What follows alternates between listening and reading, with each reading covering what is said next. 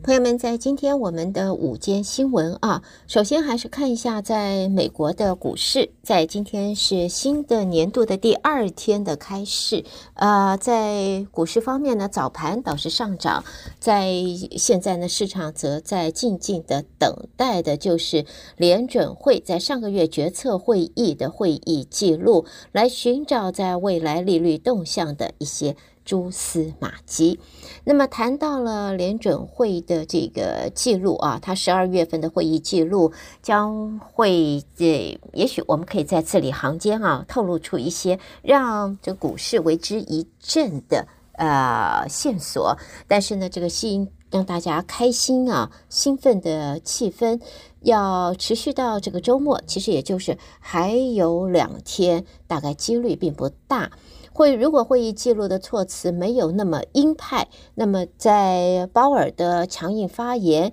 有所出入，和这个发言有出入的话，美国的股市可能就会鼓掌、鼓掌、鼓掌，然后往上涨。现在 Fed 正在放缓它升息的步调，十二月份升息的幅度缩小到了两码，一般预料在。二月份的会议可能只会升息一码，现在市场关注的问题则是这个往上涨涨涨，什么时候才会停啊？不要升息个一码两码，它不要升息，它停下来呢？总是这一份会议记录，呃，会有许多的线索来告诉大家费的未来的政策走向的指标，但是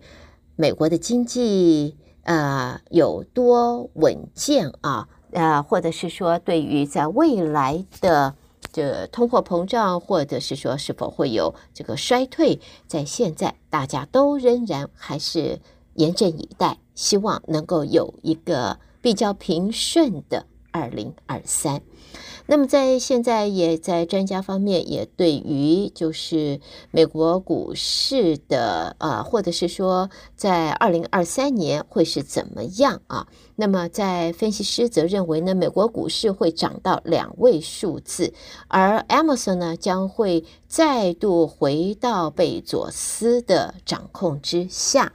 在现在呢，分析师认为科技公司在二零二三年还会持续的裁员，它的价值股表现也会继续的往上增长，而其他呃二零二三年的我这个市场的发展也会认为呢，就是比特币啊，就我们讲的加密货币，它的价位现在看起来是往下跌，跌了好多好多好多，但是呢，在未来可应该还会不但不往下。而且还是往上啊，去翻倍上往上涨。黄金方面则会冲上历史的一个新高的价位，而美国的股市呢，股价也会有一个两位数的涨幅。如果真的如此，哎，不错哟。现在是否应该准备进场了呢？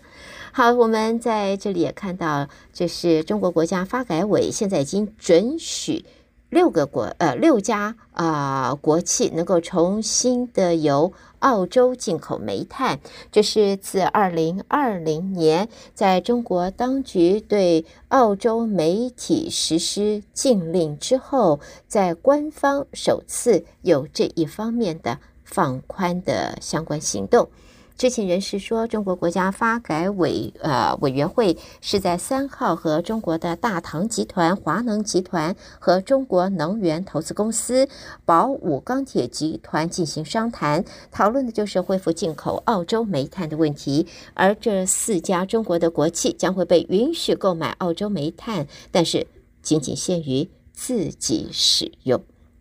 好，我们在今天的新闻，我们啊、呃、最后呢带给大家，这是在我们 Houston 啊，我们 Houston 的这个自然科学博物馆啊，就是 Houston Museum of Natural Sciences，在现在在里边展出的来自埃及的古代石棺，现在已经归还给埃及政府了，因为呢这个石棺事实上是被盗墓人啊。盗出来的，埃及官员也在礼拜一就说，美国当局已经确定了这一个石棺是被洗劫、被盗录、盗运出来啊，盗墓盗出来的。所以呢，在现在，我们 Houston 的自然科学博物馆已经把这个石棺要归还给埃及，而这也是埃及政府要阻止他的文物被盗走的这一个一系列的努力啊达成的成果之一。那么，在二零二一年的时候，开罗当局就已经成功的把五千三百件被盗走的文物由世界各地给寻回。在这一次由我们 Houston 啊这个自然科学博物馆所归还埃及的这个石棺啊。应该是埃及的王朝的晚期，跨越公元前六百六十四年的最后一位法老统治的那个时候，而石棺那么应该是属于一位古代的牧师，他呢是在顶部的表面还有鲜艳的油漆啊。那么在曼哈顿地区检察官的办公室也确定，这个石棺是从开罗北部的墓地。呃，被盗墓者挖出来，然后呃卖到了，辗转卖到了我们的，在我们的卖出来之后，后来在我们休斯顿的